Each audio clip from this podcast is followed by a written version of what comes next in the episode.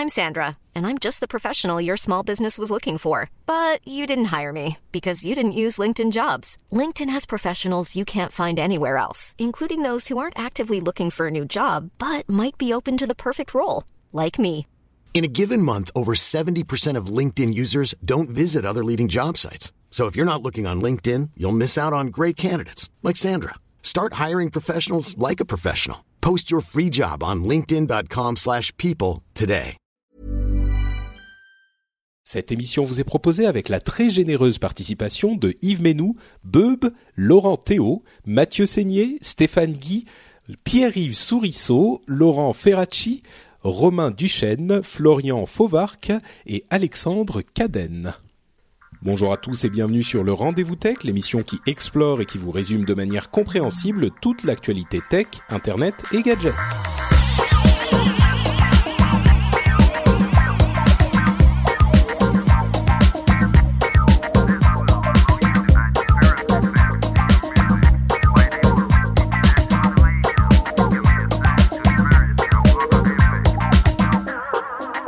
Bonjour à tous et bienvenue sur le Rendez-vous Tech. Le Rendez-vous Tech, c'est l'émission où on vous parle de technologie, d'internet et de gadgets. Et vous pensiez échapper au Rendez-vous Tech en raison d'un dimanche pascal? Eh bien non. Euh, entre les euh, joints en silicone euh, et les peintures de de lattes de bois que je fais parce que c'est journée bricolage à la maison. Enfin, je dis que je fais. C'est plutôt ma femme qui regarde ce que je fais et qui dit non mais c'est bon laisse, je vais faire. Et qui fait tout ça à ma place. Donc euh, je lui suis très reconnaissant, d'autant plus que ça me laisse le temps de d'enregistrer le rendez-vous tech, euh, le rendez-vous tech euh, un petit peu plus court peut-être. C'est un spécial euh, pack. J'ai essayé de trouver un thème un petit peu Pascal. En fait, j'en ai pas trouvé, mais on a quand même des choses intéressantes dont on va vous parler. D'une part, le bug Heartbleed qui a fait beaucoup de bruit ces deux dernières semaines sur le net. On va vous décortiquer, vous expliquer tout ça, et surtout vous dire ce qu'il est important de faire ou euh, s'il n'y a pas vraiment de raison de paniquer, et aussi une euh, collection de petits sujets un petit peu futuristes. C'est là que je je voulais trouver un rapport avec Pâques. Je me suis dit euh, la résurrection, tout ça, le futur, euh, toutes les choses reviennent et sont meilleures ou je sais pas quoi. Et puis en fait j'ai pas trouvé. Donc euh, on fera juste ces deux sujets qui vont qui vont être nos sujets principaux. Et j'ai avec moi Guillaume, le monsieur statistique d'internet. Hein, on va être un petit peu un petit peu large, monsieur statistique d'internet. Comment ça va Guillaume? Salut Patrick, oui ça va très bien. Euh, je te trouve un petit peu optimiste euh, pour le fait de faire une émission courte. Oui, j'ai pas dit courte, j'ai dit plus courte. Mais plus courte, ça peut vouloir dire plus courte de 5 minutes, tu vois. On ah, c'est vrai. Ah, peut-être que ça va, oui, peut-être que ça va passer. Techniquement. euh, bon, Guillaume, c'est euh, le, le, jeune homme qui est derrière le site et le compte Twitter Statosphère, que vous connaissez bien sûr hein, depuis longtemps, euh, puisqu'il il n'en est pas à sa première intervention dans le rendez-vous tech. Bon, t'es prêt pour un petit, euh, pour une petite interruption de ta recherche d'œufs en chocolat et pour Oui. parler un peu tech? Je suis prêt. Super. Et ben on va se lancer avec donc euh, le sujet que, dont je parlais en introduction, euh, Heartbleed. Le bug Heartbleed, qui veut dire le cœur qui saigne pour ceux qui ne sont pas trop anglophones. Euh, c'est un nom plutôt bien marketé et on y reviendra un petit peu plus plus tard dans ces explications. Euh, pour ceux qui n'en ont pas entendu parler, j'imagine que vous n'aviez vraiment pas les yeux sur les blogs tech ces dix derniers jours ou ces deux dernières semaines. Euh, c'est un bug assez sérieux euh, d'un des protocoles euh, qui sert sur le web et qui a été signalé par à peu près tous les sites web du monde euh, comme alors moi l'impression que j'en ai eue c'est que tout le monde disait que c'était le pire bug de l'histoire du web. Est-ce que tu as toi toi aussi eu cette impression Guillaume? Oui, il y avait, euh, oui, c'est vraiment ce qu'on a eu l'impression au départ. En plus, euh, il y a eu des fausses rumeurs au début où on disait que ça avait touché euh, la totalité de tous les sites internet de la Terre. Ouais. J'avais lu ça, que ça avait touché 100% des sites internet. Euh, ensuite, on avait dit que ça avait touché seulement un site internet sur deux. Euh, en réalité, c'est beaucoup plus compliqué que ça. Et enfin, c'est C'est un peu, oui, c'est un petit peu, euh, c'est une histoire. Enfin, t'as raison. On, on- au début, on nous a servi ça un petit peu comme le le le, le bug euh, de l'an 2000. voilà, oui, j'ai eu ça également. Il y a eu la comparaison, oui. Ouais. Mais en fait, alors plutôt que de vous dire s'il est bon de paniquer ou pas, moi je pense que le meilleur moyen dans ce genre de situation, euh, bon, d'une part, la crise est passée. Hein. On va peut-être, euh, on va peut-être dire ça euh, en introduction. Euh, le, le, dernier compte euh, aujourd'hui fait état que 0,5% des sites euh, des, des 10 000 plus gros sites du monde sont encore euh, touchés et seulement 2% du millions de plus gros sites du monde sont encore touchés. Donc c'est quand même le gros de la crise est vraiment derrière nous. Euh, et donc comme je disais pour pour savoir si c'était vraiment quelque chose d'important ou pas je pense que le mieux c'est de comprendre ce que ça euh, ça fait ce bug. Donc on va comme d'habitude essayer de vous décortiquer ça et de vous l'expliquer euh, dans l'émission. Donc le, le bug touche le protocole SSL et une implémentation du protocole SSL. Euh, Qu'est-ce que c'est SSL En fait, c'est ce qui vous permet de surfer euh, sur le web de manière sécurisée. C'est-à-dire que habituellement, on utilise le HTTP que vous connaissez bien, euh, et quand il, on utilise euh, une connexion sécurisée, c'est-à-dire que le HTTP normal, euh, si quelqu'un est sur votre réseau Wi-Fi par exemple, il peut lire toutes les requêtes et toutes les données que vous envoyez euh, au site web que vous consultez, parce que les données sont envoyées en clair. Vous, les données ne sont pas du tout euh, euh, codées ou cryptées. Donc chiffrées plutôt, devrais-je dire. Chiffrées. J'essaye. On me fait le reproche à chaque fois, j'utilise pas le bon mot. Euh, donc, elles ne sont pas envoyées chiffrées. Eh bien, SSL, c'est le, le, le, le, protocole sécurisé qui, qui est indiqué par l'épithète HTTPS. il y a je sais pas, environ un an ou deux, peut-être un petit peu plus, la majorité des gros sites web euh, se sont mis à utiliser le protocole HTTPS, donc en, en SSL, euh, et les, les sites euh, plutôt avec des données sensibles comme Facebook, euh, Google, Yahoo, etc. Euh, vous, vous, remarquerez si vous surfez euh, maintenant sur votre navigateur que la plupart de ces sites-là, vous allez voir au début de l'adresse, c'est effectivement HTTPS avec un petit cadenas à côté de, de l'URL, à côté de l'adresse. Euh, ça, ça veut dire qu'ils utilisent le euh, SSL. Et l'une des implémentations du SSL, c'est euh, un, un, groupe qui, le, un groupe de travail open source qui l'implémente, qui s'appelle OpenSSL. Hein, open pour open source et SSL pour bah, SSL. OpenSSL, donc, c'est un groupe de gens qui donnent de leur temps pour maintenir ce, cet outil hein, de, de, de, des sites web qui est utilisé par effectivement une immense partie des gros sites web.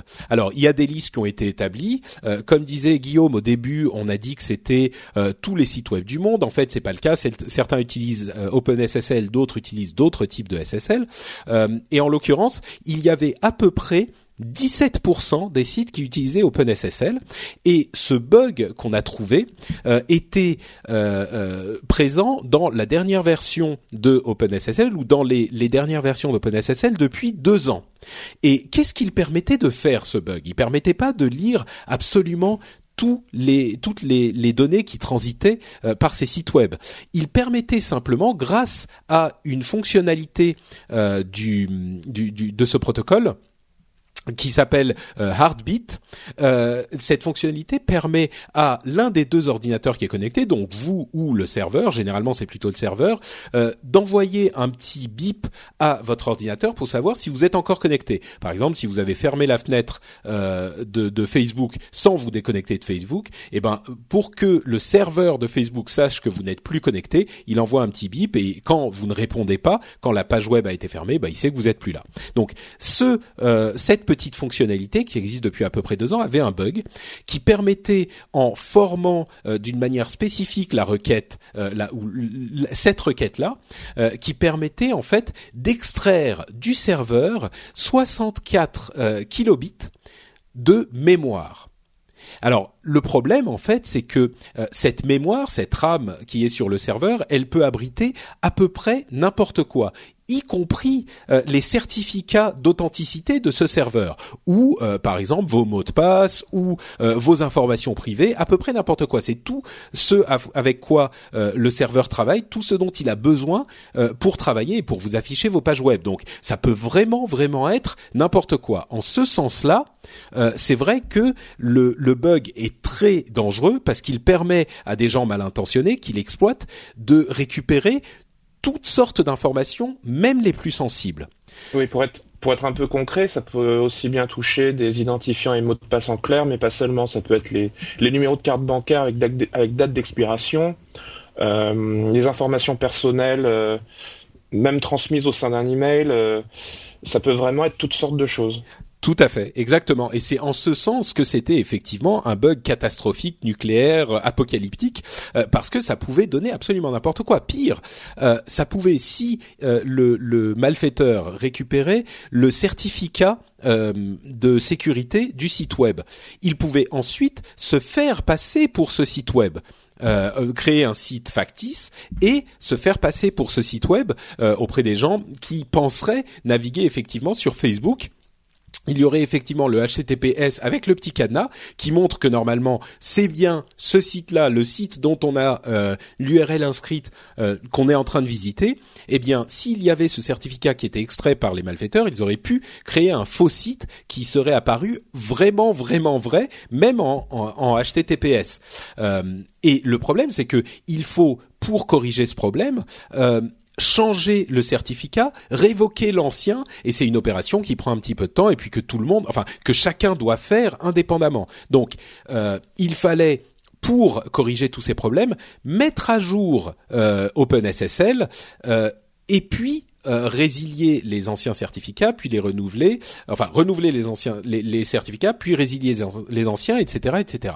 C'était une opération qui n'était pas simple, euh, d'autant plus que les euh, traces d'intrusion étaient nulles. Il n'y avait aucun moyen de savoir si quelqu'un avait effectivement commis ce type de d'intrusion et récupéré des informations. Alors là, c'est pour l'aspect un petit peu catastrophique. Le truc, c'est que je vous disais tout à l'heure qu'il peut récupérer 64 k de mémoire euh, et qu'il y aurait, il peut y avoir à peu près n'importe quoi dans ces 64 k. Eh bien, effectivement, qui dit n'importe quoi dit vraiment n'importe quoi. C'est-à-dire que ça peut être euh, plus plus probablement que des informations utiles, euh, ça peut être des informations totalement inutiles et même des informations qui ne sont même pas vraiment des informations, qui sont juste du euh, informatique qui ne sert absolument à rien. Et 64K, bon, c'est beaucoup, euh, c'est à peu près toute la mémoire d'un Commodore 64 de l'époque pour les anciens, donc ça fait quand même un petit peu de, mémoire, mais à l'échelle des ordinateurs d'aujourd'hui, c'est pas grand-chose. Alors bien sûr, euh, Heartbleed pouvait être utilisé à loisir, c'est-à-dire que le bug pouvait être utilisé à loisir par un malfaiteur qui pouvait tout à fait le faire euh, 500, 1000, 10 000, 1 million de fois à la suite euh, pour essayer de récupérer autant de mémoire que possible. Mais bon, c'était quand même euh, une pêche qui se faisait largement au hasard. En plus de ça, euh, il ne pouvait récupérer que les, éléments qui étaient en mémoire au moment où il faisait la tentative. C'est-à-dire que si vous ne vous étiez pas connecté euh, entre le moment où on a découvert la faille et le moment où elle a été euh, corrigée, pour la plupart des sites, ça s'est quand même fait assez vite. Euh, ils ont mis à jour leur logiciel assez vite. Si vous ne vous êtes pas connecté, eh bien pour vous, il n'y avait aucune chance qu'on récupère votre mot de passe ou votre votre identifiant ou ce genre de choses. C'est-à-dire que essayez de repenser au site auquel vous êtes connecté euh, il y a pendant deux semaines. Bon, il y a deux semaines même, on va dire. A priori, bon, tout le monde se sera connecté sur euh, Facebook, Google euh, et certains autres, mais il y a énormément de sites aussi. Si vous vous dites, mon Dieu, il faut que je change tous les mots de passe sur tous les sites où j'ai mis mes mots de passe, non. Il faut juste que, si vous voulez être très prudent, vous changiez vos mots de passe sur les sites où vous vous êtes connecté. Et encore, pas n'importe lesquels. Comme on disait, c'est seulement 17% de ces sites-là. Donc, en gros, je vous je termine la petite euh, la petite explication un petit peu technique. Pour moi, c'est mon interprétation et sachez que je suis pas un expert en sécurité, hein, donc euh, je suis juste un utilisateur averti. Pour moi, il y a eu euh, quand même beaucoup de bruit pour une, euh, un problème qui concrètement, pour les, les utilisateurs au quotidien, euh, ne, ne valait pas autant de panique que ça.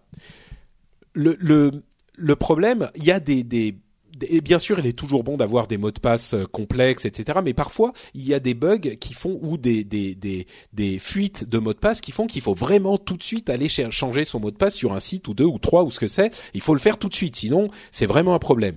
Là, euh, je pense qu'un petit peu plus de euh, de, de, de pédagogie aurait sans doute.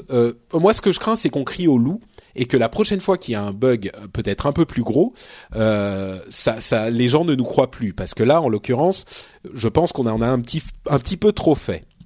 Euh, Guillaume, toi, tu penses que c'était un petit peu trop aussi, ou est-ce que Alors, enfin, le, problème, c'est qu'on a mesuré vraiment euh, la vraie portée du problème que au bout d'une semaine, j'ai l'impression, et que les deux hmm. trois premiers jours, on a, on a. Euh, alors, il faut dire aussi que Heartbeat, c'est un, c'est un monstrueux coup de communication également, puisque Heartbeat, à la base, quand, quand, quand, quand le nom de ce bug a été choisi, c'était bon, c'était une entreprise qui s'appelle CodeMicon, je crois, euh, une entreprise finlandaise qui a, qui a, qui a trouvé le, bug et qui s'est dit je vais, on va acheter le nom de domaine Heartbleed pour faire un jeu de mots avec Heartbeat.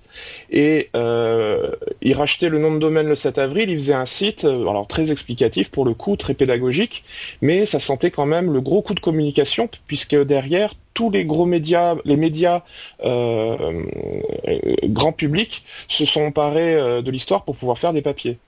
Bah, t'as complètement raison. Et là, c'est euh, à la limite le, le coup de génie euh, qu'il y a eu dans la communication de ce bug, c'est que et, et c'est pour moi l'aspect le plus intéressant de toute cette histoire, c'est que ça a été marketé de manière absolument magnifique. Et marketé pas au sens euh, euh horriblement capitaliste du terme, mais au sens euh, préoccupation de la sécurité, parce que si le problème n'est à mon sens pas devenu un vrai gros problème, il en avait tout de même le potentiel. Et la manière dont Codenomicon ou Code oui Codenomicon a, a géré ça avec le groupe OpenSSL et d'autres a été euh, absolument parfaite, a été euh, millimétrée euh, comme ça, ça a été un travail d'orfèvre.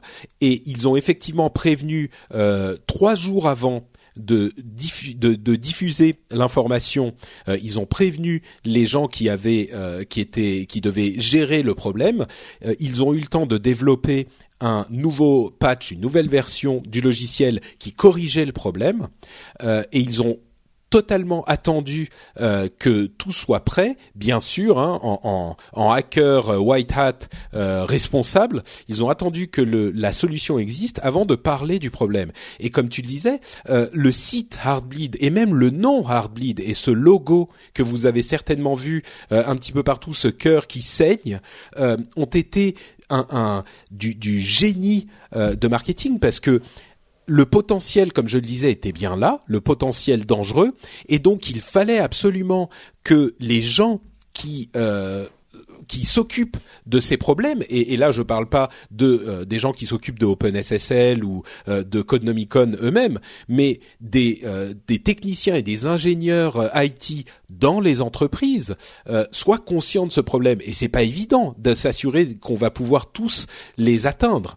Ah, tout à fait. Alors c'est quand même un petit peu à double tranchant parce que en fait, la, grosse démarche a consisté déjà à donner un nom à ce bug parce qu'à la base, je sais plus quel est le nom, mais c'est un truc barbare. Bien sûr. Euh, c'est comme un code, un, un code HVX 72. Euh, oui, voilà. et, et donc le fait de lui avoir donné un nom euh, facile à mémoriser a rendu la communication très très favorable, très très facile à réaliser. et, je trouve que c'est à double tranchant parce que quelque part, ça sentait quand même l'opportunisme. Bah, moi, je suis pas moi je suis pas, je pense pas. Hein. Le truc c'est qu'il fallait vraiment diffuser cette information très vite, très loin, à tout le monde. Et euh, ils l'ont utilisé comme un lancement de produit en fait. Bon, ça s'est fait en trois jours, hein, donc c'était vraiment. Oui. C'est vrai. J'étais un petit peu partagé. Je trouvais effectivement mm. que ça avait été vraiment très bien géré et que c'était très très pédagogique pour le coup. C'était vraiment sur le plan pédagogique, ça expliquait clairement les choses. Euh, c'est juste que j'ai eu l'impression qu'ils s'emparaient du truc et que du coup ils devenaient des sortes de porte-parole à propos du, du, du, bug et que ah bah, c'est un petit peu comme s'ils avaient volé le, le, droit aux autres de, de communiquer là-dessus. Ben, le problème c'est qu'il y a personne qui peut communiquer là-dessus. Alors OpenSSL bien sûr ils sont euh, ils sont ils gèrent le truc, mais ce qu'il faut savoir, c'est que c'est un truc qui est développé en open, en open source par une quinzaine de personnes qui travaillent euh, avec dans leur temps libre, hein, bien sûr. C'est de l'open source au plus pur, euh, avec la plus plus pure idée de la chose. Et c'est des types qui sont euh, qui développent ça. comme je le disais, ils sont une quinzaine. ils font ça quand ils ont le temps.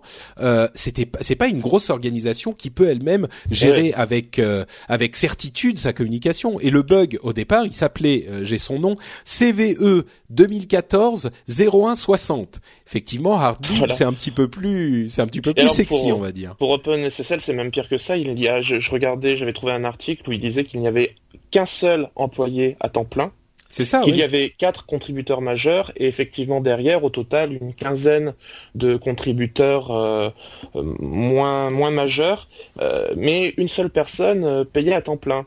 Hmm. Et alors peut-être qu'on y reviendra plus tard, mais en fait, ça pose un ça, a lancé un énorme débat encore une fois sur le, le monde du logiciel libre.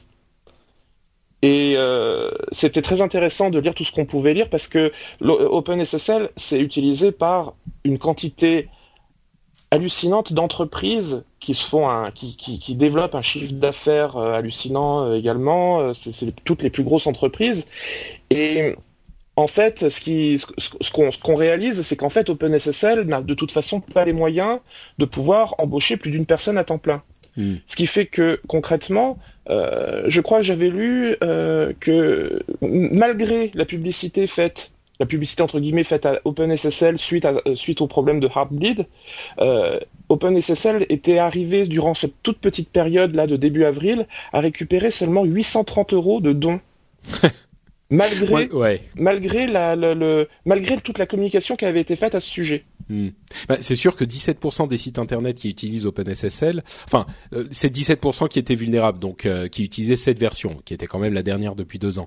Mais c'est c'est effectivement quelque chose d'un peu surprenant. C'est le jeu du logiciel libre hein, en même temps. C'est euh, c'est quelque chose qui est un petit peu incertain. Je pense que maintenant euh, ils vont avoir quand même toutes ces grandes sociétés. Euh, je pense que c'était une sorte d'anomalie euh, et que les gens vont avoir un petit peu plus de, de, de facilité à aider le projet. Peut-être pas en donnant de l'argent directement, mais peut-être en engageant leurs ingénieurs à contribuer au projet et ce genre de choses. Parce que on s'est rendu compte que c'était une partie essentielle du net qui en fait n'était gérée et entretenue que par ce petit groupe qui avait des difficultés. J'imagine que maintenant ils n'ont plus de difficultés, mais effectivement, bah, on n'est pas. Tout à fait, mais enfin, la situation, si on schématise quand même, bon, je vais schématiser beaucoup, mais c'était quand même ça, c'est que OpenSSL, les gens, enfin, la personne OpenSSL, c'est quand même retrouvé à se faire engueuler oui, bien sûr, fait engueuler. Et donc elle, ce qu'elle a répondu, c'est que bah les gars, vous êtes gentils, ouais, voilà, c'est ça. on fait ce qu'on peut. Donc du coup derrière, évidemment, il y a tout le tout le discours sur le langage, sur le sur le logiciel libre qui intervient où on dit mais vous vous rendez compte que nous on tourne euh, avec des fonds qui sont minimes, euh, voilà. Donc effectivement, c'est aussi le jeu de, du logiciel libre. Les entreprises ont le droit de s'en servir gratuitement, mais derrière, on ne peut pas se plaindre qu'il y ait des lacunes. Ah bah non, bien sûr, bien sûr. Enfin, on peut s'en plaindre, mais ne pas accuser les personnes qui font leur maximum. Tout à fait. Non, et puis je crois que c'était un petit peu, comme je le disais, une anomalie. C'est quand même euh, généralement les, les, logiciels libres qui sont euh, aussi euh, largement utilisés euh, sont quand même euh, gérés par des, des, organisations, je vais pas dire des entreprises, mais des organisations qui sont beaucoup plus solides. c'était c'était effectivement quelque chose d'un petit peu étrange, et j'irais même jusqu'à dire que bon, d'une part, on a découvert ce bug parce que le logiciel est libre et le code source est disponible. Donc c'est euh, encore une fois une preuve de la force euh, du, logiciel, libre. Euh, d'autant plus que le bug, c'est-à-dire que si le logiciel avait été fermé, euh, il aurait été possible pour quelqu'un de découvrir cette erreur et de la garder pour lui et de l'exploiter. On a d'ailleurs eu beaucoup de d'informations, enfin de débats sur la NSA et est-ce que la NSA avait euh, inséré ce bug dans cette euh, dans dans le logiciel? Est-ce que ils étaient à l'origine du truc? Ils ont dit que non. On aimerait les croire, mais aujourd'hui c'est difficile. Bon, en l'occurrence, a priori, c'était effectivement pas, ça venait pas d'eux. Et en plus, ils disent qu'ils n'étaient pas au courant avant euh, que le, le, monde soit au courant. Et entre parenthèses, bonne chose, euh, Obama a dit que euh, ils allaient désormais être plus transparents avec les bugs qu'ils découvrent. Bon, pas avec tous, donc c'est un petit peu. ça sert plus à rien. Enfin, c'est soit, enfin, Non, mais c'est-à-dire que là, à deux vitesses. Euh.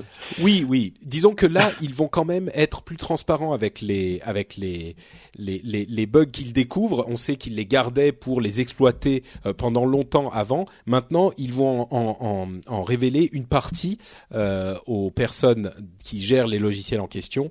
Donc euh, c'est mieux que rien, on va dire, mais ils vont pas tout révéler non plus. Donc sincèrement, quand j'ai appris que que deux personnes anonymes avaient avaient indiqué à Bloomberg que euh, effectivement la NSA connaissait le, bug depuis deux ans et, l'exploitait, moi je me suis dit évidemment.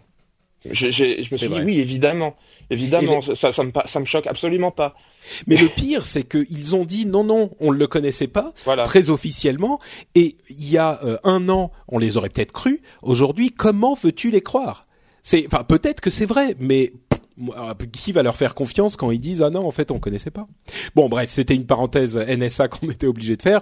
Euh, le bug en question a eu des conséquences euh, sur euh, le, le, le, logiciel OpenVPN euh, que certains connaîtront aussi, euh, sur le réseau Tor qui est un réseau totalement anonyme qui pouvait être dé-anonymisé à cause de ce bug là. Donc les, les gens qui gèrent le réseau Tor ont, ont été obligés de réduire une capacité, une partie de la capacité capacité du réseau Tor euh, à cause de ce bug-là. Bref, ça a eu des grosses conséquences.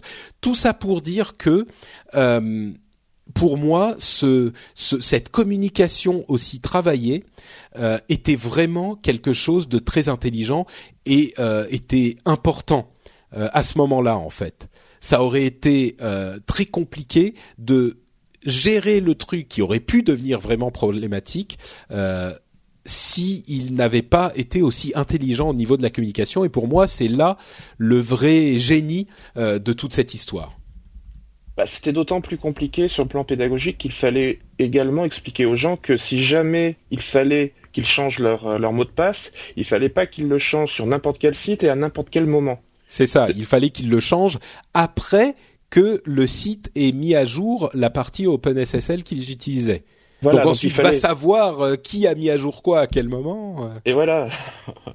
Alors justement à ce propos, euh, si vous utilisez LastPass, qui est un, un, logiciel et une extension pour navigateur de gestionnaire de mots de passe que moi j'utilise depuis longtemps et que je vous recommande très chaleureusement parce qu'elle vous permet de gérer facilement des mots de place, des mots de place de passe très complexes en fait que vous ne connaissez même pas, qui sont des suites de, de chiffres et de caractères spéciaux et de noms et de lettres de 16, 24 caractères, il va les remplir ensuite lui automatiquement. Bref, LastPass c'est un gestionnaire de mots de passe qui est très très bon. Eh bien, LastPass a développé un, un outil euh, pour très facilement voir quels sites sont ont, été affectés et sont euh, patchés, donc pour lesquels vous pouvez aller changer vos mots de passe. Et il sait, comme il sait quel mot de passe vous avez et quel site vous fréquentez, il peut vous dire celui-là il faudrait aller le changer ou celui-là euh, c'est pas la peine d'aller le changer. Bon, pour ceux qui l'utilisent pas encore, bah c'est trop tard maintenant. Ah mais euh, mais pour ceux qui utilisaient l'espace, euh, soyez euh, enfin utilisez cette cette fonctionnalité, elle est très très utile. et si vous ne l'utilisez pas encore, bah moi je vous le recommande. L'espace ou un autre, hein, les, les, gestionnaires de mots de passe sont très utiles aussi. Cela dit, ils se sont mis fortement en avant pour expliquer qu'il que s'ils voulaient quand même tester les, enfin ils pouvaient quand même créer un compte immédiatement et ils allaient quand même être renseignés sur chacun des, des services euh, ah oui, d'accord. Bah, même a posteriori. D'accord. Puisque, puisque justement, il y a certains, certains services qui n'ont pas encore mis à jour la faille de sécurité. Bon, la plupart maintenant l'ont fait. Oui, mais il y a une semaine, c'était pas encore le cas. Moi, c'est mm. simple. Quand j'ai, quand j'ai su ça, je suis allé droit à l'essentiel. Euh, je suis allé voir. Euh, je, me, suis renseigné pour Battle.net, pour Steam et pour le Xbox Live. Voilà. D'accord. Les choses importantes en fait. voilà. D'accord. Bon, donc effectivement, voilà euh, pour cette euh, cette petite partie pour Heartbleed. Dernière chose, euh, il y a un gros euh, on parle beaucoup de, mots de passe, il y a un gros effort de plusieurs industriels euh, pour éliminer définitivement les mots de passe, dont le Galaxy S5 euh, qui vient de sortir fait partie. En fait, il y a un protocole qui s'appelle FIDO. je ne sais pas quel acronyme c'est, mais FIDO qui gère les lecteurs de d'empreintes de, digitales, les scanners de d'iris, les clés NFC etc., qui est qui est utilisé par beaucoup de gens et comme je disais, dont Samsung avec son Galaxy S5. donc bon, peut-être que bientôt on n'aura plus à avoir peur de perdre nos mots de passe. Ça nous ça nous aidera pas forcément pour les trucs comme Heartbleed, mais au moins les mots de passe vont peut-être à un moment bientôt disparaître de nos vies bah et je les regretterai pas vraiment. Non, mais ça, bon, on va pas rentrer dans le débat, mais ça, ça va, ça va entraîner d'autres problèmes. Certainement, mais disons que franchement, je suis pas certain que euh, on puisse avoir autant de problèmes qu'avec les mots de passe aujourd'hui, parce que franchement, les mots de passe posent des problèmes hallucinants et c'est plus du tout sécurisé. Donc euh, oui, ça je suis d'accord, mais c'est vrai qu'après euh, tout ce qui est à base de, de reconnaissance, euh, euh, comment on dit, oculaire, là, je sais plus le terme. Oui, ou alors, les, trucs biométriques, quoi. Ouais, toutes ces choses-là, ça pose d'autres problèmes et c'est pas sécurisé. À... Je, je suis je suis convaincu que dans l'absolu, c'est beaucoup mieux que le mot de passe. C'est ça. On tombera d'accord. Voilà. Rien n'est parfait, hein, mais bon, à la limite, tu sais, le problème, c'est que ta clé que tu utilises pour ouvrir chez toi, c'est pas entièrement sécurisé non plus, hein. Donc, ah non, non c'est sûr. Ouais. Bon. Voilà pour Heartbleed. J'espère que vous y aurez vu un petit peu plus clair. On va donc passer à ma, ma partie que je voulais, pour laquelle je voulais trouver un, lien avec Pâques, euh, qui est une collection de petits sujets euh, du futur. Le futur, c'est aujourd'hui ou c'est peut-être demain. Euh, est-ce que tu as une idée pour mettre ça en lien avec Pâques, non? Il aurait fallu que je me prépare hein. parce que là, comme ça, te... à froid, ça te... Non, oui, euh, bah. Euh... Non, euh, non, j'ai rien qui me vient. D'accord. Bon, bah écoute, euh, si vous si vous avez une idée, euh, vous pourrez nous le dire dans les notes de l'émission, dans les commentaires, ça serait bienvenu. vous vous verrez en fonction de ce dont on va vous parler. En tout cas, ce qui est clair, c'est qu'on vous parle du futur. J'ai mis dans les notes futur en majuscule avec trois points d'exclamation. Donc c'est le futur. Le futur, c'est quoi? C'est les imprimantes 3D. Les imprimantes 3D, vous le savez, je suis convaincu que ça va être un, gros changement dans notre quotidien et en tout cas dans la tech dans les années à venir. Et on a peut-être la première imprimante 3D vraiment tout public euh, qui donne ses premiers signes de vie sur quoi d'autre que Kickstarter, évidemment. Euh, il y a un projet qui a été lancé il y a une quinzaine de jours par une société qui s'appelle M3D et c'est un projet de mini imprimante 3D. Ils demandaient 50 000 dollars pour lancer le projet, ils en sont à 3 millions. Bon, on se doute que euh, 50 000 c'était un petit peu bas pour euh, pour l'atteindre, mais enfin 3 millions, je suis pas certain qu'ils imaginaient les atteindre non plus. Euh, l'imprimante coûte pour les tout premiers donateurs 200 dollars, euh, c'est plutôt 300 dollars dans, ça sera plutôt 300 dollars dans le commerce. Euh, et c'est une imprimante qui fait quoi Allez, 20 cm, c'est un cube qui fait 20 cm euh, de large, peut-être 30, enfin de côté. C'est très chouette, hein, c'est très, c'est très design. Hmm, elle est, elle est assez jolie, ouais. Oui, ça, ça, se met bien sur un bureau. Euh, ça se met bien à côté d'une imprimante traditionnelle, ça remplace même bien euh, une imprimante traditionnelle. Euh, j'ai regardé un petit peu la démonstration, euh, c'est bluffant, c'est presque magique. On voit le, on voit mhm. le, on voit l'objet se créer. Euh... Bah là, c'est comme toutes les imprimantes 3D, hein, en même temps. Oui, bien sûr, mais euh... je sais pas pourquoi celle-là a l'air plus plus proche, plus réel à la limite. C'est un objet, en fait, je crois que ce qui change, c'est que c'est un objet qui, qui est plus, euh, qui donne plus l'image de quelque chose de bricolé. Euh, je sais pas si c'est l'impression que tu as eu aussi, c'est vraiment quelque chose de fini, quoi. Tu, sais, la dernière fois qu'on a parlé des imprimantes 3D, j'ai été un petit peu le rabat-joie de, de service et, et je risque de l'être toujours un pas petit toi, peu. ça. Alors, parce que pour te dire franchement, même après avoir regardé cette présentation, avoir euh, lu beaucoup de choses, euh, pas seulement l'article de TechCrunch, en fait, je comprends l'intérêt pour les industriels, pour les commerçants, pour les artisans et surtout pour la recherche et la médecine. Mais toujours pas pour les particuliers. voilà, pour les imprimantes 3D en général, je parle. Hein. Mais voilà, décidément, j'ai encore un peu de mal à voir l'intérêt pour les particuliers. Et, je vais peut-être être un, un, peu médisant, mais en gros, pour moi, avant, avec nos imprimantes traditionnelles, on gaspillait du papier Et désormais, j'ai l'impression qu'on va gaspiller du plastique. C'est possible, ouais. Mais bon, si vous n'êtes pas euh, un, un rabat-joie, euh, un affreux pessimiste comme Guillaume, euh, vous vous intéresserez peut-être à cette petite imprimante 3D qui est effectivement, à mon sens, la première euh, euh, qui, qui puisse être un objet de consommation. Mais alors, je vois, je vois une application concrète qui me plaît énormément, c'est pour pour les artisans ou pour juste pour les gens qui montent une start-up, qui ont besoin d'un de prototyper ou de voilà, ou, ou, simplement d'un petit produit à envoyer à leurs clients pour euh, d'un petit produit sympa pour euh, parce que souvent les, les startups elles sont sur des elles, elles sont sur euh, du virtuel, elles sont sur des mm. services en ligne. C'est difficile de concrétiser ça par un objet physique. Alors avant ils envoyaient ils faisaient des, des porte-clés, des flyers, des choses comme ça. Là j'ai la sensation qu'avec ça ils vont pouvoir innover un petit peu sur le plan web marketing en, en, rendant en rendant euh, euh, un peu concret des démarches virtuelles, enfin des c'est possible. Disons que là, en fait, cette imprimante-là, la M3D, ne change pas vraiment la donne à ce niveau-là. C'est simplement que c'est une imprimante prête à utiliser pour les consommateurs finaux. c'est la seule chose que ça change. Mais bon, euh, on verra ce que ça donne. Pour info, elle peut créer des objets qui font à peu près, là aussi c'est en volume, euh, euh, c'est des cubes de 10 cm d'arête.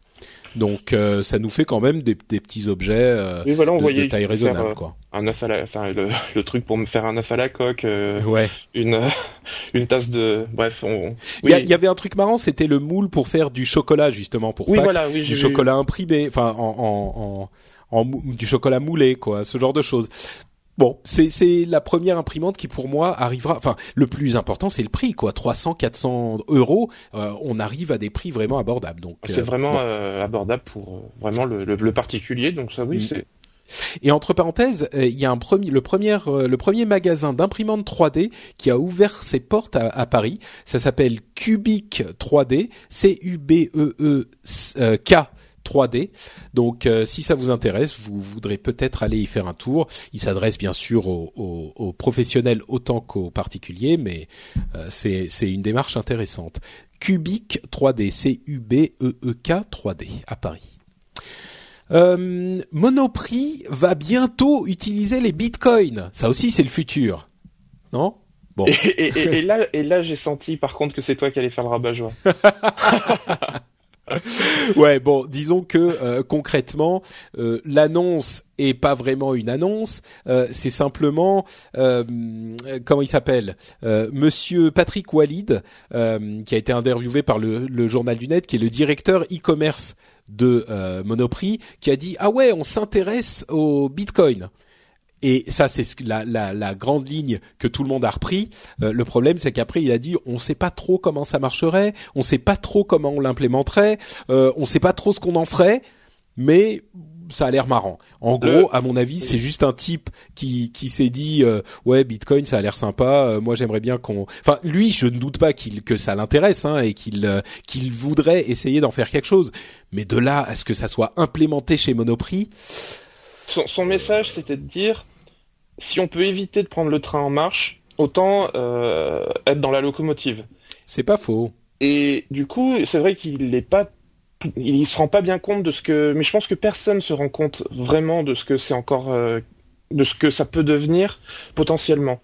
Euh, hmm. Je, je, pense que c'est encore trop tôt. Mais lui, enfin, j'en ai entendu parler il y a même il y a plus longtemps que ça, et, il voit à très long terme. Hein, il est déjà sur du 2017, 2000, 2020. Il est pas, mm. il est pas sur des courtes échéances. Parce qu'effectivement, d'ici à euh, le début de l'année prochaine, euh, on voit pas très bien, et lui non, et, lui visiblement, lui non plus voit pas très bien quelle application concrète ça pourrait avoir. Ouais.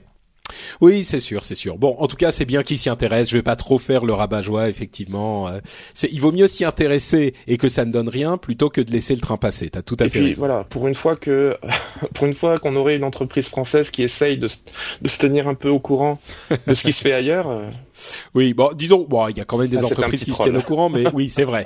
mais, mais c'est vrai qu'on s'attend pas forcément d'une entreprise de, de grande distribution euh, qu'elle s'intéresse au Bitcoin. Hein. Ça, c'est sûr. Voilà. Bon, Euh, autre chose intéressante, c'est euh, Carrefour, toujours dans la grande distribution, euh, qui s'intéresse là aux applications mobiles et l'application de la nouvelle application qui s'appelle C-ou. c'est une sorte d'assistant de course qui vous permet en fait de préparer les courses que vous voulez faire à la maison. Vous dites je vais acheter ça, ça, ça et ça, et ensuite dans le magasin, j'imagine qu'ils ont mappé tout leur magasin, ça vous fait votre parcours, vous dit où vous devez aller pour acheter quoi, et euh, ça vous fait en fait une, un, un, GPS dans la boutique. Euh, plutôt que de voir euh, passer 30 fois dans les mêmes allées, se dire ah merde, maintenant je suis au rayon chocolat, j'ai oublié d'acheter l'huile et le vinaigre, machin, donc je dois refaire tout le truc. C'est marrant, je trouve. Oui, alors en fait, tous les ans, alors moi je, je vais au, au, salon de l'e-marketing depuis maintenant 3 ou 4 ans. Hmm. Tous les ans on nous annonce ça.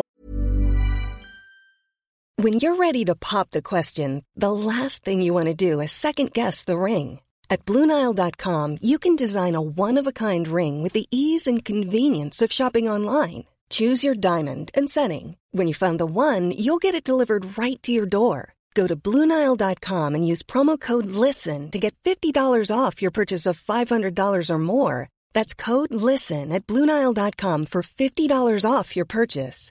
BlueNile.com code LISTEN. Planning for your next trip? Elevate your travel style with Quince. Quince has all the jet setting essentials you'll want for your next getaway, like European linen, premium luggage options, buttery soft Italian leather bags, and so much more. And it's all priced at 50 to 80% less than similar brands. Plus, Quince only works with factories that use safe and ethical manufacturing practices. Pack your bags with high-quality essentials you'll be wearing for vacations to come with Quince. Go to quince.com slash trip for free shipping and 365-day returns. On nous annonce énormément de choses là-dedans. Et là, ça commence à émerger pour de vrai. Parce qu'avant, c'était vraiment du prototypage euh, d'applications, de, de, services en ligne, et, et, et, là, ça devient concret.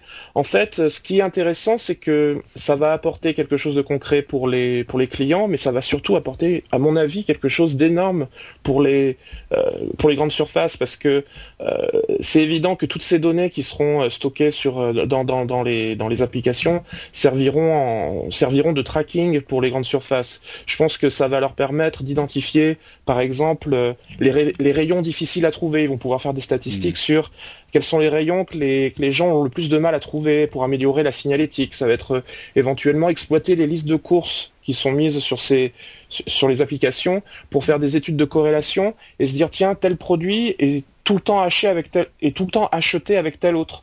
Bah ça ils peuvent le faire avec les ils peuvent déjà le faire avec les les les caisses enfin les les listes euh, qu'ils ont de ce que les gens ont acheté. Ils ont quand oui, mais ils peuvent aussi faire un différentiel euh, entre ce que contenait la liste et ce qui a été effectivement ah, acheté.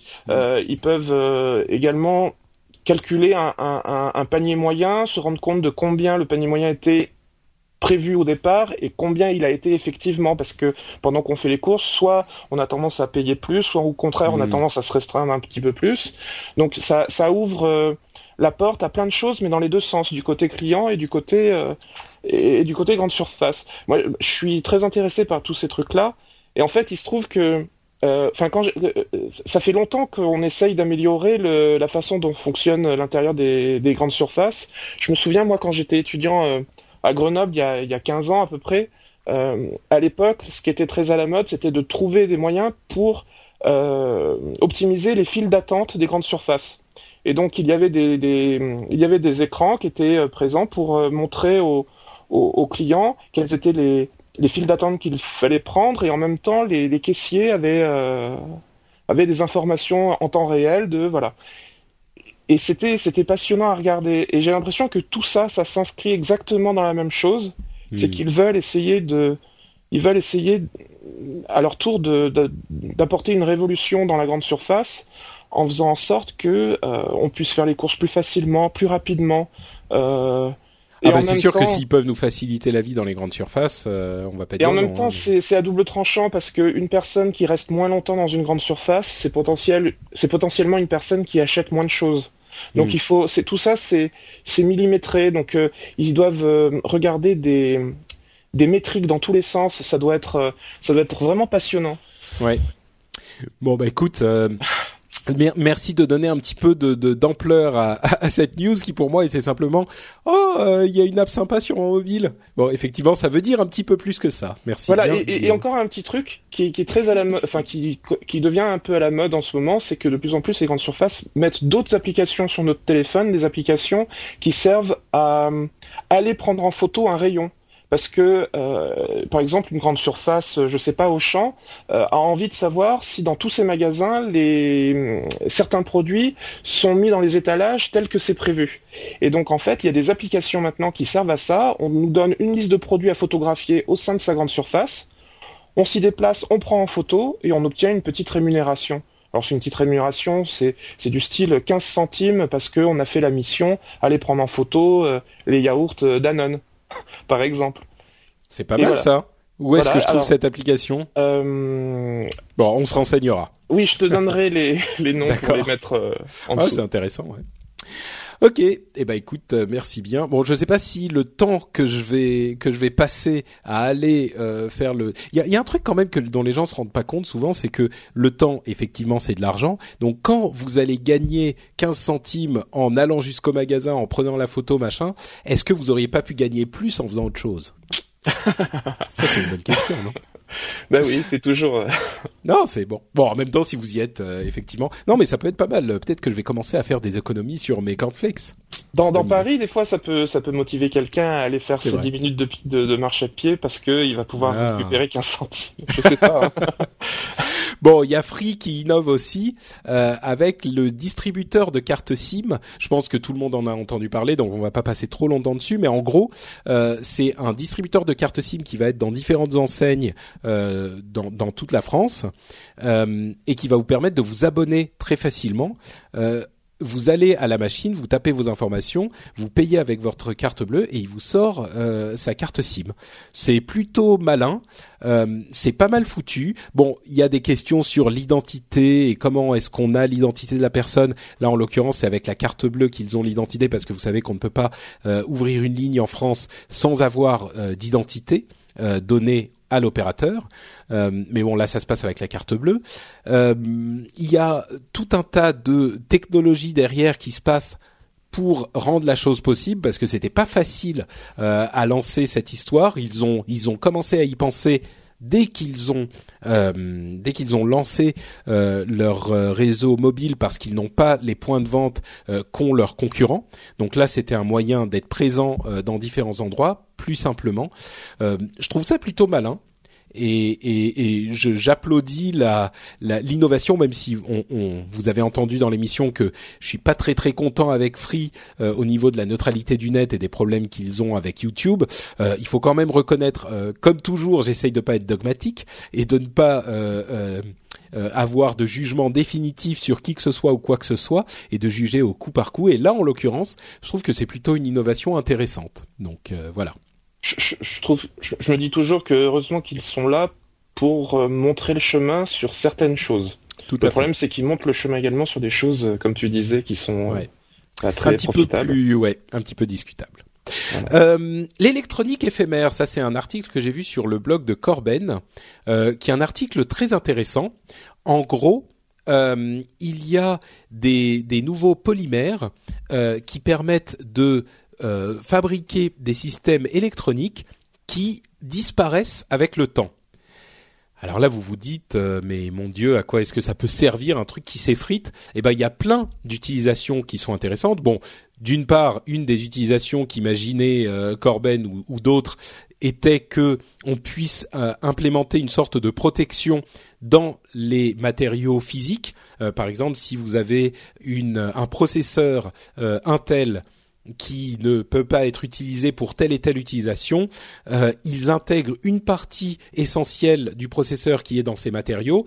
Et si jamais on, on note que vous avez utilisé le truc pour un, une utilisation qu'il fallait pas, je dis n'importe quoi, euh, eh bien ils envoient un signal électrique qui désintègre la partie essentielle et qui rend le, le, le composant inutilisable. Donc ça c'est le truc un petit peu négatif, mais on peut imaginer aussi une utilisation pour les téléphones portables, par exemple, pour les trucs qui vont se, euh, qui vont se, se qu'on pourra désactiver complètement euh, s'ils sont volés. Ça, ça pourrait être pas mal. On peut utiliser aussi euh, ce type de matériaux pour euh, créer des, euh, des, des composants informatiques qu'on va intégrer euh, dans le corps de quelqu'un et on, on, bien sûr on l'ouvre pour le mettre dedans euh, pour des raisons médicales, mais ensuite on n'a pas besoin de rouvrir la personne pour le ressortir parce que le truc va se désagréger, euh, etc., etc. Ça peut être euh, ça peut être des choses euh, plutôt des, des utilisations plutôt intéressantes. Euh, comme toujours, bah, ça, c'est le pire qui peut côtoyer le meilleur. Ouais. je- voilà, dès que c'est pour, euh, si c'est pour euh, un aspect pratique, pour euh, le bien de tous, pour voilà, c'est c'est profitable, c'est génial. Mais dès Ouais. lors que on va s'en servir comme DRM pour pour embêter un petit peu plus les consommateurs ou des choses comme ça, bah on se dit bon bah ça y est, c'est encore euh, c'est Ouais. encore une astuce de plus pour euh, nous, nous, nous- emmerder. euh. Bon là, c'est on en est encore qu'au stade de recherche. hein. D'ailleurs, euh, dans, dans- au niveau des astuces de plus pour nous emmerder, euh, Corben pensait aussi à une sorte de GPS temporaire qu'on peut injecter. Euh, il, il disait dans les êtres humains, des enfants innocents de préférence, toujours avec son, son ironie que j'aime beaucoup. Euh, et, et voilà, s'il y a des méchantes organisations gouvernementales qui veulent nous suivre, ou même, je sais pas, des, des, des, des méchants mafieux qui veulent nous suivre, euh, eh bien, on peut envoyer avec un petit pistolet discret un GPS temporaire qui ne fonctionne que pendant une semaine et après il se, il se désagrège et plus personne euh, ne saura que vous avez commis vos actes répréhensibles. C'est pas mal, non? Oui, c'est pas mal.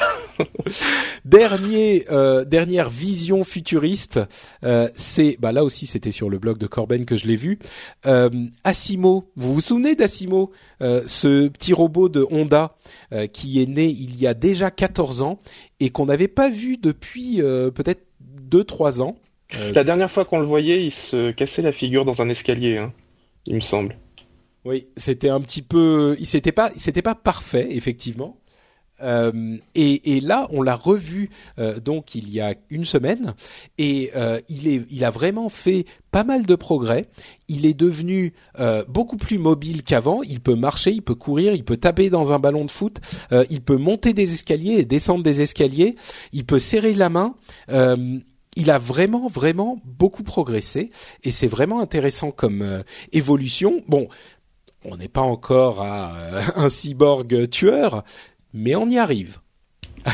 Ouais, c'est c'est très tendance en ce moment la, la robotique, mais là là c'est euh, Asimo ils, ils font quelque chose de, de très poussé, mais euh, il y a plein de petites entreprises qui se créent, qui essayent de faire des choses, euh, qui essayent de, de faire des choses euh, pour la vie de tous les jours qui puissent être euh, un peu utiles. Euh, je pense à une société qui s'appelle Aldébaran, qui Mm. qui fait aussi des des petits robots euh, qui savent faire plein de trucs. Euh, enfin, j'ai entendu parler Aldebaran d'Aldébaran. Robo Robotics, oui. Voilà, euh, parce que je crois qu'ils ont un prototype qui figurera dans le prochain euh, Star Wars. Ah, Euh, et ils ont remporté, oui, pour être à côté de C3PO et de... euh, voilà, ils, pourront avoir, il y aura un petit euh, robot, je sais plus son nom, un petit robot de chez Aldebaran Robotics qui figurera, euh, euh, qui figurera carrément euh, dans le film. D'accord. Ouais, c'est intéressant. Non, mais c'est sûr. Disons que là, celui-là, ce qui est pas mal, c'est qu'il a, euh, il, fait. C'est vraiment un robot au sens où on imagine les robots dans la science-fiction, c'est-à-dire qu'il fait tout tout seul, il est humanoïde. Il a Euh, la taille humaine déjà, il fait... C'est ça. Il est un peu un- plus petit justement pour pas être impressionnant. Il a l'air mignon pour pas faire peur. Euh, et il est humanoïde et il marche, il monte les escaliers, il attrape des trucs, il dévisse des des, des bouteilles. euh, Enfin bon, pour faire tout ce qu'il a fait, il a dû être préparé sur la scène. euh, Il a dû apprendre tout ce qui euh, ce qu'il y avait sur la scène, euh, faire le mapping de tout ça. Mais il n'empêche que ça progresse quoi. Ça progresse. Voilà pour notre petite rubrique euh, le futur. Et maintenant, euh, on va. Bon, j'espère que ça vous aura intéressé. On n'a pas trouvé de, de lien avec Pâques, mais bon, je sais pas. On, on, on continuera à chercher. Euh, et maintenant, donc, je vais re-saluer euh, et remercier les gens qui nous aident sur Patreon, sur Patreon qui est le euh, site qui vous permet de nous donner un coup de main et de financer le rendez-vous tech. Alors, je remercie du fond du cœur très très chaleureusement euh, Jeff Simon, Étienne Caillot, Cyril Binet, Christian, Olivier Palf, El Pollo Grande, certains d'entre vous connaîtront la référence, Marco, euh, Philippe le peintre, Half et Down Razor. Merci à vous tous de nous soutenir et merci à tous ceux qui nous soutiennent. Euh, on s'approche, euh, on s'approche petit à petit de la barre fatidique des 1000 dollars par épisode. Il est possible euh, qu'on y arrive avec euh, avant le prochain épisode. Bon, J'essaierai de faire quelque chose de spécial, une sorte d'état des lieux euh, du Patreon et de l'émission et de ce qui se passe avec avec les sous et de ce qui va, ce que je vais. Enfin, j'ai reçu les premiers sous, euh, le, le, premier batch, et ça m'a fait bien sûr énormément plaisir. Donc maintenant, je suis en train de lorgner sur un Hale euh, PR40 qui est le micro euh, de, de podcaster, enfin le micro tout court hein, de broadcast, euh, l'un des plus connus et les plus populaires et de meilleure qualité qui soit.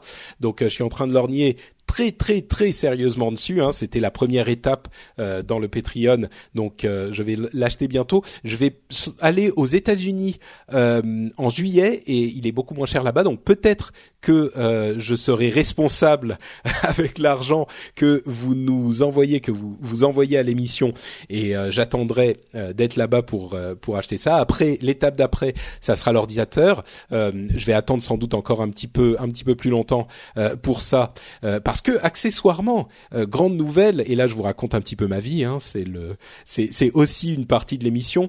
Euh, je vais déménager très bientôt. Euh, enfin, on va plus habiter dans 20 mètres carrés parce que la cuisine que vous voyez derrière moi quand je fais certaines émissions en live, eh ben c'est en face du bureau, donc on habite dans un endroit tout petit. Eh ben on va déménager enfin. Donc c'est ça arrive d'ici euh, d'ici quelques temps. Donc je vais peut-être euh, attendre les avant de, de, me lancer dans les grands travaux pour ça. Euh, donc je ferai, je peut-être. Tu restes dans, tu restes quand même dans, dans à Paris, bah oui, bien sûr, bien sûr. Penses-tu, moi je suis un Parisien, Parisien né, je suis un Parigot tête de veau, moi. euh, mais bon, on fera, on fera peut-être si si on atteint, j'espère, euh, les, les 1000 dollars par épisode. Euh, bah, je ferai un état des lieux, je pense. On verra ce qu'on fera. Et puis j'aimerais faire quelque chose quand même de spécial pour pour remercier tout le monde parce que euh, comme je le dis à chaque fois, euh, c'est quelque chose qui me fait incroyablement plaisir et qui est difficile à exprimer. Je vous avais demandé dans l'épisode précédent si vous pouviez venir sur le, blog et dans les commentaires de l'émission pour nous dire euh, pourquoi vous aviez choisi de, participer au Patreon. vous avez été très nombreux à venir nous laisser des commentaires et je vous en remercie, je vous en remercie très très chaleureusement. Ce qu'il en ressort en fait, ce qu'il en ressort le, le, la chose qui ressort le plus souvent, c'est que la facilité d'utilisation était ce qui avait poussé la plupart d'entre vous euh, à, participer euh, au Patreon. Donc euh, c'est un petit peu l'impression que j'avais, ça a été confirmé. Euh, je voudrais juste euh, lire un de ces très nombreux commentaires qui a été posté par David, alias Yoda. qui c'est un commentaire qui m'a vraiment vraiment ému et qui représente un petit peu le l'idéal de ce que je recherchais avec l'opération du Patreon. Donc je vais je vais vous le lire rapidement parce que comme ça ça représente bien ce que ce que les gens disent. Donc merci à toi David. Ce qu'il disait c'était euh, Bonjour Patrick, comme certains des poditeurs, je t'écoute depuis de nombreuses années, depuis presque le début d'Azeroth.fr. C'était l'émission avec laquelle j'avais commencé euh, à l'époque. Euh, j'ai donné en son temps une ou deux donations, puis lors de l'ère No Watch, j'ai acquis des goodies. Merci à toi David de nous avoir soutenus pendant aussi longtemps. J'ai autant que faire se peut essayé d'apporter un coup de pouce financier des podcasts que j'apprécie. C'est aussi un moyen pour remercier votre dévotion pour notre plaisir. Il faut le rappeler, euh, tu es l'un des rares podcasteurs français à garder une régularité de montre suisse. J'essaye, j'essaye.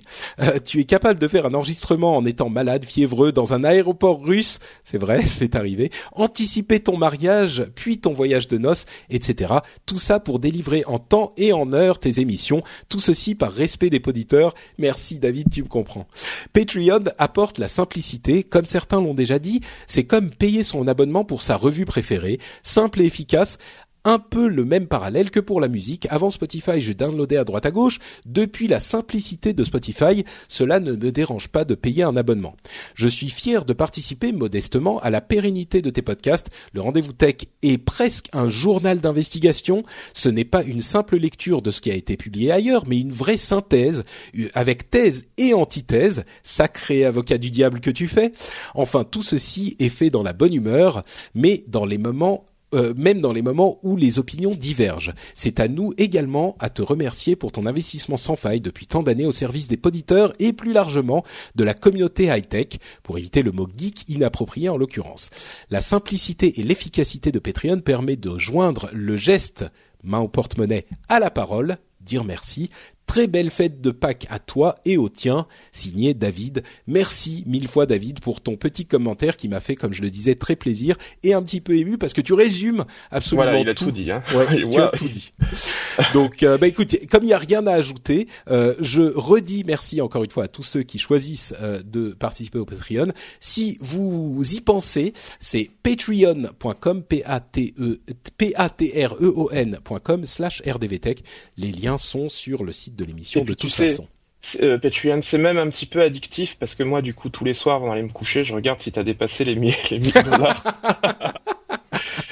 je vais jeter un œil parce que tu sais, euh, bon, euh, voilà, je pense qu'on est quelques-uns quand même à les regarder parce que justement, si tu teases un petit peu là-dessus. on peut se dire tiens, bah. il faut pas que je loupe le moment où enfin ça va passer à 1000 dollars parce qu'il va organiser quelque chose.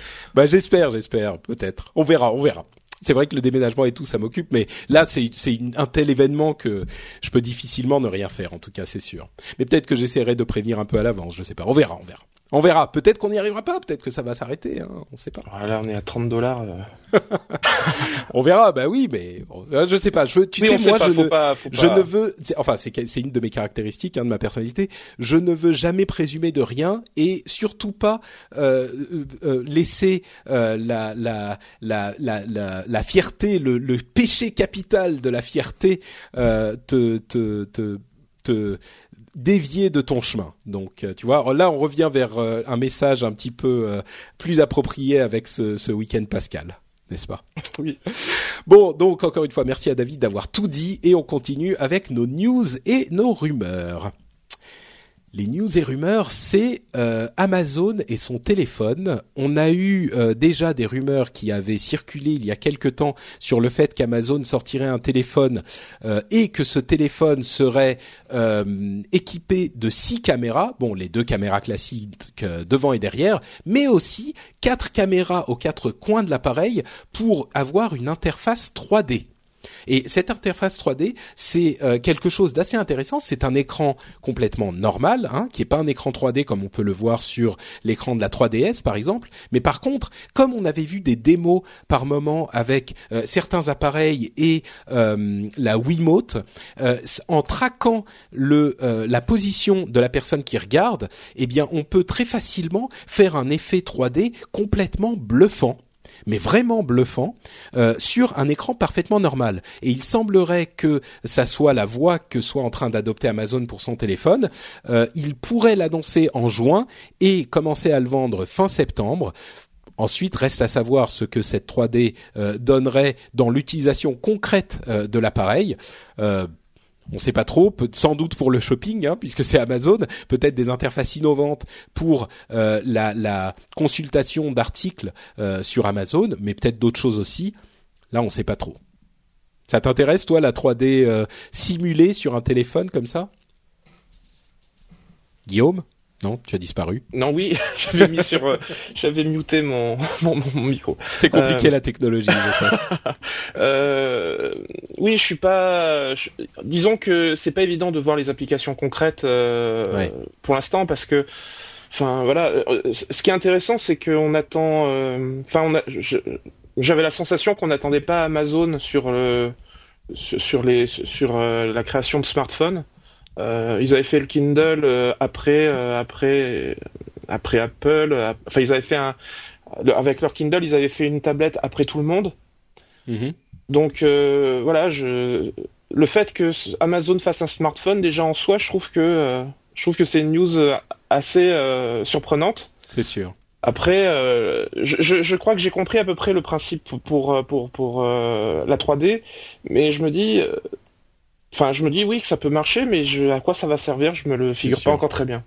Bah, tu sais quoi, je mettrai euh, dans les notes de l'émission le, la démo qui date de 2007 euh, à laquelle je fais référence et à, la, pour laquelle je pense que c'est la technologie qu'ils vont utiliser. Euh, et allez voir ça, vous vous ferez votre idée par vous-même. Je mettrai quelques liens de l'émission, hein, comme toujours, euh, euh, là-dessus, dans, dans le, les notes de l'émission. allez voir par vous-même, vous verrez, la, la, démo est vraiment bluffante. Ensuite, comme tu le dis, à savoir si ça va donner quelque chose. Autre news, le Guardian et le Washington Post reçoivent le prix Pulitzer pour les révélations sur la NSA euh, de, l'année dernière. Le prix Pulitzer, bien sûr, vous le savez, c'est le plus grand prix de journalisme euh, sans doute au monde. Euh, et bon, je crois que l'annonce se pose là et qu'elle veut tout dire elle-même, donc on n'a même pas forcément besoin de commenter. Bravo à eux on aurait pu, enfin juste, je me dis, alors déjà, je pensais que c'était euh, tout pour me faire chier, toi. Hein. Je dis pas besoin de commenter. Euh... Non, vas-y, vas-y, je plaisante. tu bien veux faire court. Tu veux faire court On va faire. Non, non, pas du tout. Oh, tu sais, le rendez-vous tech. Euh, alors là, pas de problème. Non, mais c'est parce que je me dis. D'abord, j'ai cru que c'était Snowden au départ qui avait eu le, le Pulitzer, puis évidemment, je me suis rendu compte que c'était les c'était les, les, les, les, journaux qui l'avaient eu. Bien sûr, c'est un prix de journalisme, hein, donc. Oui, donc euh, voilà, mais bref, j'avais fait une association un peu pas, pas très bonne. Euh, mais surtout, je, je me suis dit, là, ils l'ont eu pour ça. Par contre, euh, quand ça avait été Wikileaks, ils, ils ne l'avaient pas eu. Donc, je, ça donne euh, envie d'un peu de comparer les deux et de se dire, pour les révélations de la NSA, ça méritait le Pulitzer, mais lorsque le Guardian s'est retrouvé mêlé au, au, câble révélé par, par Wikileaks, là par contre, ça, ça, ça n'avait pas mené un prix, un prix Pulitzer. Ben, je pense que c'est pas la même ampleur. Hein. Pour autant que les révélations de WikiLeaks aient été énormes, euh, là, je pense qu'il y a eu un travail de journalisme, d'investigation et de révélation et une importance euh, de, de, ce qui a été révélé qui était, même si ce qui, ce qui, avait été révélé avant était important, là, c'est sans commune mesure. Et je pense que les conséquences sur la société euh, sont encore plus importantes. Mais oui, probablement, oui. Tout à fait. Euh, c'est Steve Ballmer et pas Satya Nadella qui a euh, donné le OK pour la publication de Office sur iPad. On a on a mentionné la semaine dernière ou plutôt dans l'épisode précédent que euh, ah bah maintenant que Nadella est là, euh, c'est c'est grâce à lui que Office est arrivé sur iPad. Et ben en fait non, c'est Steve Ballmer qui avait donné le go. Donc ça s'était fait il y a quelque temps déjà. Bon, bah, ça veut pas dire que euh, on n'avait pas, on, ne sent pas quand même, et c'est pas que nous, hein, tout le monde dans la tech ne sent pas quand même un petit vent de renouveau euh, avec l'arrivée de Nadella, ce qui est normal quand on change l'équipe, et ben c'est l'occasion de euh, changer un petit peu les impressions aussi. Mais rendons à César ce qui appartient à Balmer, c'est lui qui avait dit OK, allons-y. et Nokia euh, devient, enfin Nokia Devices and Services euh, appartient à Microsoft ce vendredi, le vendredi 25. Donc euh, on y est presque, l'acquisition est presque terminée, à moins qu'il y ait quelque chose qui se passe d'ici à vendredi, hein, on ne sait jamais. Euh, bon, il y a une histoire sur la redevance sur la copie privée qui ne doit pas être une source de revenus euh, pour les ayants droit, ce qui est quelque chose d'intéressant.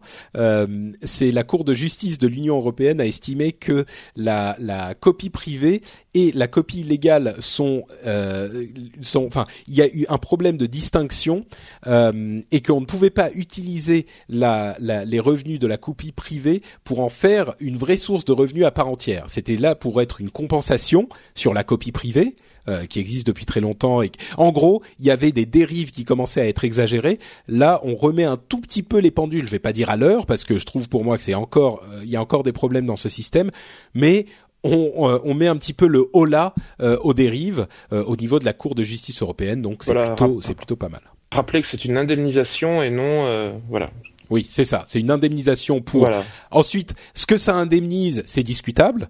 Euh, le, le, système de la copie privée est un système qui existe depuis très longtemps, qui était à la base prévu pour euh, pour euh, compenser les copies que les gens faisaient sur euh, cassette de leur CD, par exemple, hein, ou de d'une de, de, d'une cassette à l'autre. Euh, là, ça a beaucoup dérivé, mais c'est toujours censé être uniquement une indemnisation et pas tout simplement une source de revenus. Faut pas déconner non plus. Donc on peut discuter de la validité ou non de la source d'indemnisation, mais la partie euh, euh, de, de, la base de la loi, ce que c'est censé accomplir, là, euh, le, la Cour de justice de l'Union européenne a remis les, les pendules à l'heure. ARA, le projet ARA, enfin, euh, qui est qui est encore une fois mis en avant par Google, euh, le, le premier téléphone devrait arriver en 2015. Est-ce que tu es un petit peu plus convaincu que bah écoute, oui, quand j'ai vu les, les, la démo dont on avait parlé il y a un mois, je crois, euh, ça m'a un petit peu plus convaincu complètement, oui. Euh, maintenant, je sais pas, je pense pas que ça va révolutionner l'industrie du téléphone mobile, mais par contre, il y a des opportunités effectivement intéressantes. Et ce qui est le plus surprenant, c'est que l'équipe derrière euh, ARA s'est imposé le fait de d'aller des premiers stades de conception à la mise sur le marché en deux ans. Et, et, ils sont en train de s'y tenir. Et, et, ils ont dit, on lance les trucs, on fait une sorte de, de livre d'instruction pour le projet ARA. On travaille dessus pendant deux ans et après le monde en font ce qu'ils veulent. Et je pense que c'est là que PhoneBlocks notamment va reprendre euh, du poil de la bête. Mais euh, et, et après ils vont faire autre chose, ils vont arrêter. Donc c'est vraiment un projet qui est prévu sur deux ans pour euh, lancer le concept et puis après ils feront autre chose. Et cette contrainte de temps, ils se la sont imposés à eux-mêmes pour essayer de vraiment arriver à quelque chose rapidement et de pas s'éterniser dans des dans des, des, des, designs et des trucs qui ne bah, qui se terminent jamais quoi. Plus qu'un an à attendre pour voir si ça, même pas un an à attendre pour voir si ça peut vraiment donner quelque chose intéressant. Euh, bon, Guillaume, est-ce que tu as besoin, par exemple, euh, euh, d'armes automatiques ou de quelques kilos de cocaïne? Oui, justement, je voulais te demander où c'est que je peux en trouver. bah écoute, pas de problème. Tu vas sur Grams, qui est une sorte de Google du dark web. Tu sais, le dark web, c'est le, web caché. Bon, en gros, c'est ce qui se passe sur le réseau Tor, hein, qui est aussi un réseau très anonymisé pour euh, aider les gens à, euh, euh, à, à, donner des informations de manière anonyme, mais évidemment, puisque c'est anonyme, ça peut être utilisé pour le bien ou pour le mal. Et Grams, c'est un petit peu le, le, le, fils spirituel de Silk Road, euh, cette sorte d'eBay de la euh, de la, la, la, des activités illégales. Bon là, c'est un navigateur, un, un, moteur de recherche, un Google euh, du dark web. Si tu as besoin d'armes ou de drogue ou de toutes sortes de choses comme ça illégales, et euh, eh ben il y a maintenant un vrai Google sur le réseau Tor, quoi. Ouais. en fait, ce qui, ce qui m'a horrifié par rapport à l'info, c'est pas tant l'info elle-même que la façon dont ça a été traité dans les dans les médias généralistes ouais. euh, dans les médias généralistes français notamment. Ah bah, euh, instruis-moi parce que tu sais que j'ai pas la télé et que je ne sais pas ce qui se passe dans le vrai monde des vrais gens. Non, Moi, je, je, je, ne vois que ce qui se passe sur les sites euh, tech euh, de, de, de geeks. Donc, ouais, en fait, en gros, le, le, le problème, c'est que il n'arrive pas à faire un, un parallèle entre la entre la vraie vie et la, et la vie virtuelle. C'est-à-dire que une distinction, tu veux dire ou? Oui, oui, une distinction. Non, je veux dire que ils trouvent ça, euh, enfin, pour eux c'est c'est très grave, c'est très grave. J'ai lu ça même sur euh, sur même ZDNet ou bon mm. c'était plutôt Atlantico et j'ai lu ça sur d'autres euh, magazines du même genre. en fait, pour eux ça paraît très grave, mais ils n'arrivent pas à se rendre compte que le fait de rechercher de la drogue et des armes continue d'être aussi difficile que de les chercher dans la vraie vie. C'est-à-dire ah que si je descends en bas de chez moi et que je, je me mets en quête d'aller chercher euh, des armes et de la drogue, je pense que ça va être au moins, enfin, au moins aussi facile que si je vais sur euh, que je vais sur Tor et que je cherche à comprendre comment on fait. Oui. Et, Peut-être, oui, oui. Voilà, et, et, et, donc juste, je voulais revenir sur la façon dont c'est traité. On a la sensation que, sous prétexte que c'est sur Internet, d'un seul coup, ça devient très facile et à la portée de n'importe qui en faisant n'importe, enfin en faisant euh, euh, trois clics. Ouais, ce qui n'est pas, pas vrai du tout. Le, simple fait de se mettre sur Tor déjà, de... C'est pas facile, oui. Bah non, c'est c'est quelque chose qui est quand même assez assez pointu. Faut, c'est pas non plus extrêmement compliqué, mais je veux dire, faut vraiment s'y être intéressé pour y parvenir, enfin pour le faire. Oui, t'as raison. As raison. C'est pas juste que c'est effectivement pas juste comme taper Google dans son navigateur, quoi. Voilà. Et de la même manière que quand tu es dans la rue et que tu cherches des, des armes, peut-être qu'il y a des armes dans, dans un bâtiment qui est à 500 mètres de chez toi, donc c'est potentiellement très facile. Mais seulement si tu le sais pas, euh, mm. tu risques pas de te retrouver avec des armes ou de la drogue dans les mains, plus ou moins par hasard. C'est pas faux. Je dirais quand même que une fois que tu as Tor installé, c'est la merveille d'Internet. Une fois que tu es sur Tor et que tu vas sur Grams, bon bah là ça y est, t'es arrivé quoi. T'as as tout ce qu'il te faut. Donc c'est comme tout sur Internet, il y a des choses qui sont quand même plus faciles. Mais c'est vrai que c'est pas, disons que c'est pas non plus enfantin, c'est pas comme taper Google euh, et aller sur Amazon et, chercher. Euh, je pense quand même que, dans la vraie vie, si tu as les bons contacts, c'est très facile aussi. Bien sûr, mais là c'est plus facile de se faire les bons contacts en fait. D'accord, peut-être, oui. je vois ce que tu veux dire. Bon, euh, eh bien, écoute, notre dernière news, c'est certains d'entre vous ont peut-être euh, vu que le, le site, enfin le site, que Nike avait fermé sa euh, sa, sa division Fuelband, vous savez, le petit tracker de fitness euh, qu'ils utilisent depuis très longtemps. En fait, non, ils ont nié la chose, enfin ils ont euh, émis un démenti euh, et ils ont réduit la voilure. Ils ont renvoyé quelques personnes en fait dans cette division, mais ils continuent à travailler sur le truc. Ça veut quand même dire, à mon avis, qu'il y a une consolidation qui se fait sur ce marché, sur le marché de la technologie portée, on a le terme officiel maintenant, hein. la technologie portée, euh, avec euh, notamment l'arrivée de gros acteurs comme euh, Samsung, Google ou Apple très bientôt, et que donc Nike fait un petit pas en arrière et se recentre sur les choses qu'ils savent faire et qu'ils font bien. Euh, peut-être même qu'il y aura une collaboration avec Apple. On sait qu'ils sont très très proches euh, avec Apple et les, et, les, avec Apple et les iDevice depuis un moment. Donc euh, bon, peut-être qu'ils préparent la chose et l'arrivée d'une iWatch ou le fait de travailler avec tout le monde dans ce marché-là, mais un petit peu plus en retrait.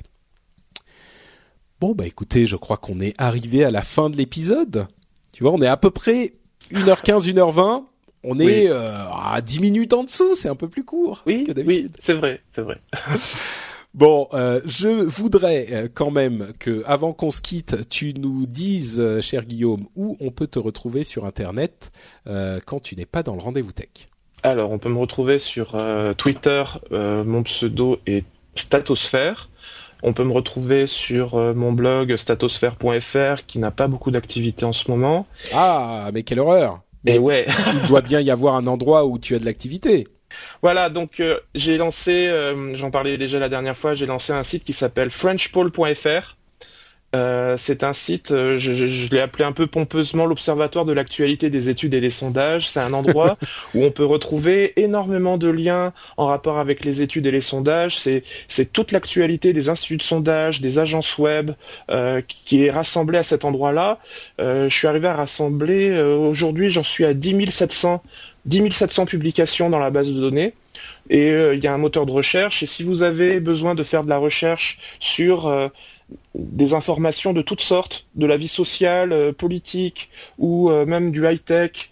Euh, ou, même voilà de, la, fréquentation de l'audimat ou même la fréquentation des sites internet parce que Médiamétrie publie pas mal de choses là-dessus. Eh bien vous pouvez aller sur FrenchPoll c'est à mi-chemin entre un moteur de recherche et un agrégateur. Et je pense que vous pourrez trouver pas mal d'informations utiles voilà. Frenchpol.fr ou .com .fr. .fr, d'accord. Super, merci Guillaume. Et pour ma part, vous savez bien que vous pouvez me retrouver sur Twitter. Je suis NotePatrick, c'est comme Patrick mais avec note devant. Et si vous voulez lire les commentaires de l'épisode précédent ou de cet épisode, ou même laisser des commentaires sur cet épisode, vous pouvez aller sur euh, frenchspin.com. Euh, c'est le site où j'héberge toutes les émissions que je produis. Il y a le rendez-vous tech évidemment, euh, Positron bien sûr, Upload également. Euh, si vous voulez un petit peu plus de distraction et d'amusement dans vos oreilles, vous pouvez aller télécharger ces autres émissions aussi. Je veux terminer cette émission en remerciant encore une fois tous ceux qui sont venus commenter euh, sur l'épisode précédent. Euh, il y en a beaucoup, donc euh, je peux pas citer tout le monde. Il y a, enfin, Papa à quoi tu joues, 7719, Limace hurlante notamment que j'ai, dont j'ai beaucoup aimé le pseudo Jean-Philippe Ancos, Biboussic, Mika qui est toujours là, Olivier Palf lui aussi, Yad Kun, euh, Mika encore, etc., etc. Bon, il y avait vraiment euh, énormément de monde. Euh, qui sont venus euh, euh, commenter euh, et nous dire ce que ce, ce qu'ils pensaient du Patreon. Dvosak, Christian B, Cédric aussi, Peki, je vais, je vais finir par tous les, tous les dire. Marion est venu nous laisser un commentaire, Yoshi et Yoda. Enfin, enfin il y en avait plein.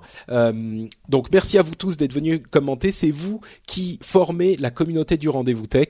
elle est beaucoup plus large bien sûr que les gens qui viennent laisser des commentaires euh, mais c'est vous qui, qui faites cette communauté, les gens qui écoutent, qui se marrent dans le métro, qui se marrent dans les horaires, qui se marrent dans leur voiture, qui se marrent au volant de leur euh, tracteur. Je sais qu'il y en a qui nous écoutent euh, en, en, labourant leur champ, notamment. c'est vous qui formez la communauté du rendez-vous tech et je vous remercie du fond du cœur de nous écouter et de nous soutenir pour ceux qui choisissent de le faire. et puis, bah, comme toujours, je vous souhaite donc un très bon deux semaines et quoi qu'il arrive, par mont, par veau, par vent, par marée et par tempête, on se retrouve dans deux, semaines pour un nouvel épisode. Je vous fais plein de grosses bises à tous. Ciao À bientôt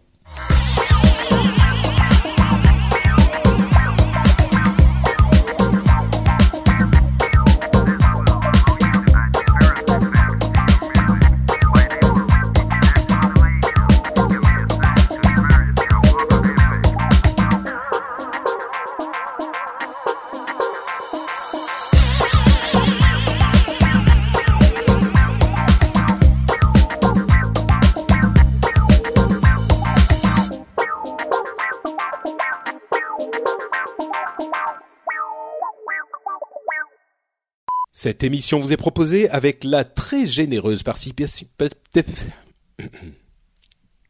Je recommence.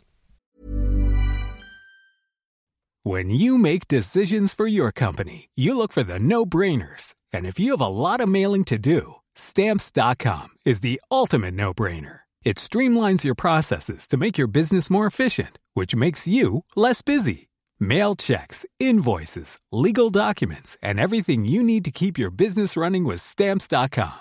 Seamlessly connect with every major marketplace and shopping cart. Schedule package pickups and see your cheapest and fastest shipping options from different carriers. With rates up to 89% off USPS and UPS rates. And with the Stamps.com mobile app, you can take care of mailing and shipping wherever you are. Make the same no-brainer decision as over 1 million other businesses with stamps.com. Sign up with code program for a 4-week trial plus free postage and a free digital scale. No long-term commitments or contracts.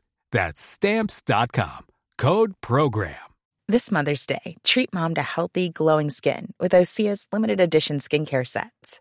Osea has been making clean, seaweed-infused products for nearly 30 years their advanced eye care duo brightens and firms skin around your eyes, while the Golden Glow Body Trio nourishes and smooths skin all over. Go to OSEAMalibu.com and use code MOM for 10% off your first order site wide.